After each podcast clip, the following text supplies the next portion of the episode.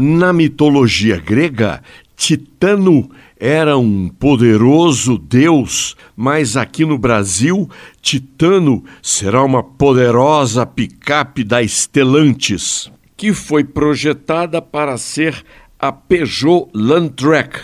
No meio do caminho, PSA da Peugeot com FCA da Fiat se uniram sob o guarda-chuva de uma nova empresa mundial, a Stellantis. E os marqueteiros da Stellantis decidiram, com toda razão, transferir o projeto para a marca Fiat.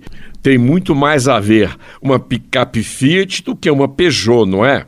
A Titano vai brigar na faixa da Hilux S10 Ranger com o poderoso motor 2.2 turbo diesel de 200 cavalos.